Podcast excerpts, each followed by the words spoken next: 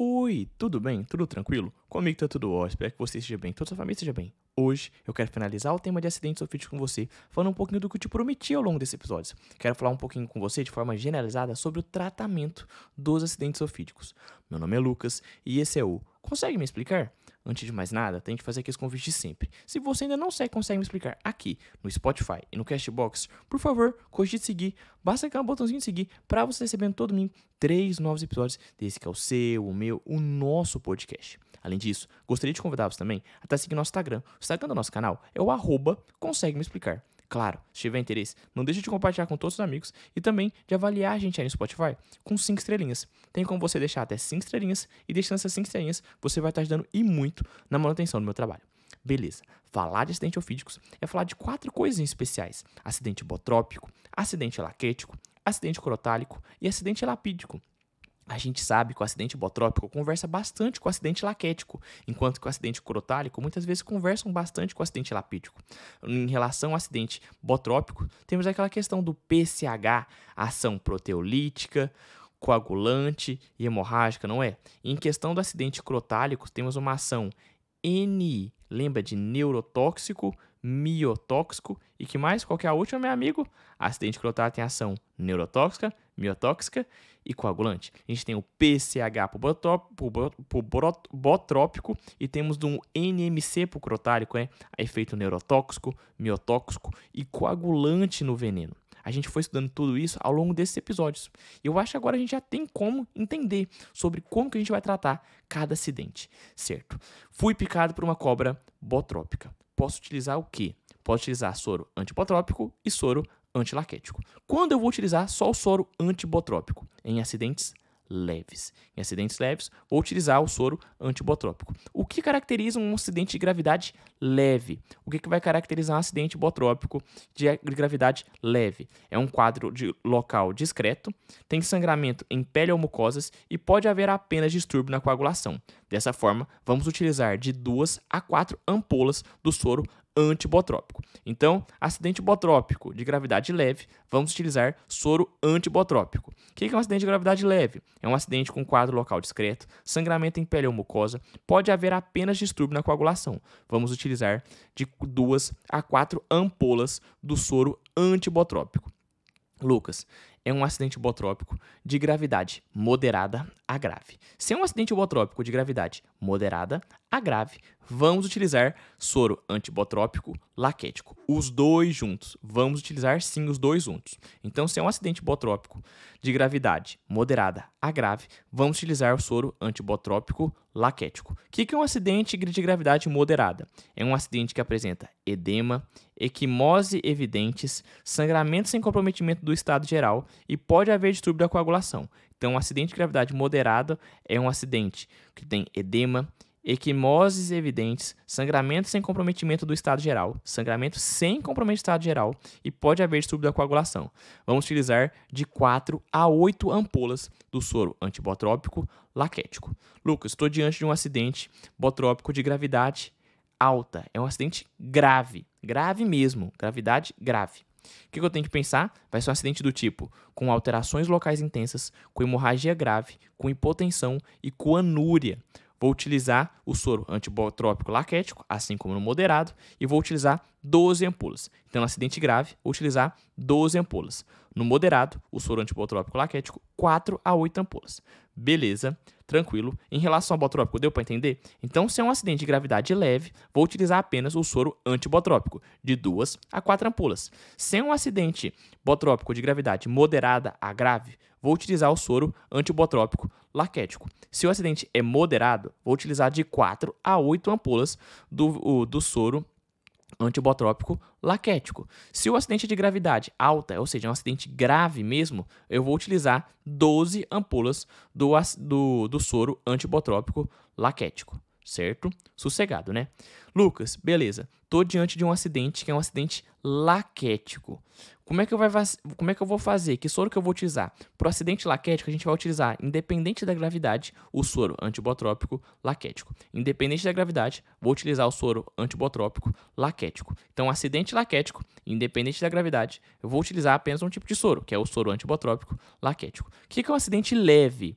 O que é um acidente de gravidade leve para o acidente laquético? É um acidente com alterações neu, é, neuroparalíticas discretas, sem mialgia, escurecimento de urina e oligúria. Sem mialgia, sem escurecimento de urina e oligúria. Então, é um acidente com gravidade leve, apresenta alterações, é, alterações neuroparalíticas discretas, sem mialgia, escurecimento de urina e oligúria. Não apresenta nada disso. Vou utilizar quantas ampolas? Cinco ampolas do soro antibotrópico laquético. Lucas, estou diante de um acidente é, de gravidade moderada. O que, que classifica um acidente laquético de gravidade moderada? É um acidente com quadro local presente que pode haver sangramento sem manifestações vagais. Então, quadro local presente que pode haver sangramentos sem manifestações vagais. Vou utilizar quantas ampolas do soro antibotrópico laquético? 10 ampolas. Lucas, estou diante de um acidente de alta gravidade. É um acidente grave. A gravidade dele é grave mesmo, é muito grave. O que, que eu tenho que pensar? O que, que a gente vai manifestar no acidente alaquético grave? A gente vai ter um quadro local intenso, vai ter uma hemorragia intensa com manifestações vagais. Quadro local intenso, hemorragia intensa com manifestações vagais. Quantas ampolas eu vou utilizar? 20 ampolas do soro antibotrópico laquético. Então, leve 5, moderado 10, grave 20. Leve 5, moderado 10, grave 20. Vai dobrando. O acidente laquético leve, 5. O acidente laquético moderado é o dobro, 10. O acidente laquético grave mesmo, a gente vai utilizar 20 ampolas do soro antibotrópico laquético. Beleza? Tranquilo, né? A gente já falou do botrópico, falou do laquético, tá na hora de falar do crotálico. Se a gente estiver diante de um acidente crotálico, como é que a gente vai utilizar? Qual que vai ser o nosso soro? O soro anticrotálico. A gente só tem uma opção de soro, o soro anticrotálico. O acidente também vai ser dividido em leve, moderado e grave, assim como todos os outros. E você vai perceber que ele repete o número de ampolas do acidente laquético. Vou te contar agora. Se o acidente crotálico ele é leve, ele, o paciente vai apresentar o quê? Alterações neuroparalíticas discretas, sem mialgia e sem escurecimento de urina ou oligúria. Não apresenta nada disso. Nenhum desses três. Vou utilizar quantas ampolas do soro anticrotálico? Cinco. Cinco ampolas do soro anticrotálico. Se eu tiver diante de um acidente, uh, acidente crotálico de gravidade moderada, como é que vai apresentar o paciente? Vai apresentar com alterações é, neuroparalíticas evidentes, vai ter mialgia e vai ter mioglobinúria, ou seja, urina escura. Só que essa mioglobinúria dele é discreta, uma mioglobinúria discreta. E você sabe que a globina faz muito mal para o rim. Então a gente já está diante de um acidente que é moderado. Quantas ampolas de soro anticrotálico eu vou ter que utilizar? 10. O acidente crotálico, a gente tem que utilizar 10 ampolas de soro anticrotálico. Lucas, estou diante de um acidente de alta gravidade crotálico. Como é que o paciente vai manifestar? Um acidente grave, como é que é? É um paciente com alterações neuroparalíticas evidentes, com quadro de mialgia, mioglobinúria intensa, ou seja, a urina mais escurecida, e oligúria. Ele tem mioglobinúria intensa e oligúria. Lucas, eu estou com um acidente então que é grave. Vou utilizar quantas ampolas? 20 ampolas do soro anticrotálico. 20 ampolas do soro anticrotálico. Beleza? Tranquilo? Então, aqui também é dobrando. Acidente crotálico do tipo leve, 5 ampolas. Acidente crotálico do tipo moderado, de gravidade moderada, 10 ampolas. Acidente crotálico grave, 20 ampolas. 20 ampolas do soro anticrotálico. Tranquilo? Beleza, né? E em relação ao último, o elapídico, que é da cobra coral verdadeira. Vamos utilizar o soro anti-elapídico. Só que a gente tem que utilizar soro anti-elapídico. Tranquilo? Beleza? Como é que vai ser a questão da gravidade? A gente vai considerar todos os casos potencialmente graves pelo risco de insuficiência respiratória rápida que esse, que esse quadro pode levar. Afinal, o acidente lapídico tem uma ação pré-sináptica e pós-sináptica.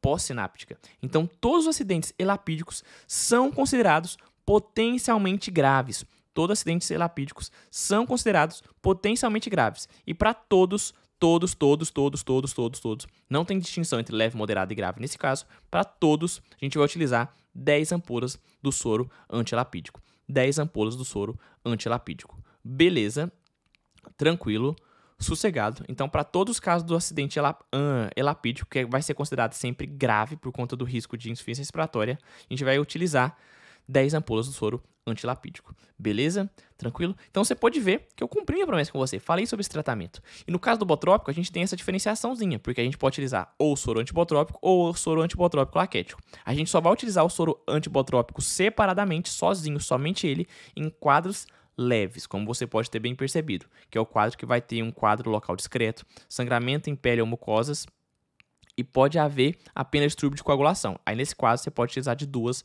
a quatro ampolas de soro antibotrópico. Beleza? Tranquilo? Você percebeu isso então? Então, botrópico tem duas opções de soro, antibotrópico e antilaquético. Laquético só tem uma opção de soro, que é o soro antibotrópico laquético. O crotálico tem apenas uma opção de soro, que é apenas o anticrotálico. E o laquético, o ela, desculpa, o elapídico tem apenas uma opção de soro, que é o soro antielapídico. Lembrando que no caso do elapídico, a gente não vai dividir em leve, moderado ou grave. Tudo vai ser para a gente preocupante e muito grave, por conta do alto risco de insuficiência respiratória. Dessa forma, para todo paciente que vem para você com um acometimento de uma picada por uma cobra coral verdadeira, a gente vai utilizar 10 ampolas de soro antielapídico. Beleza?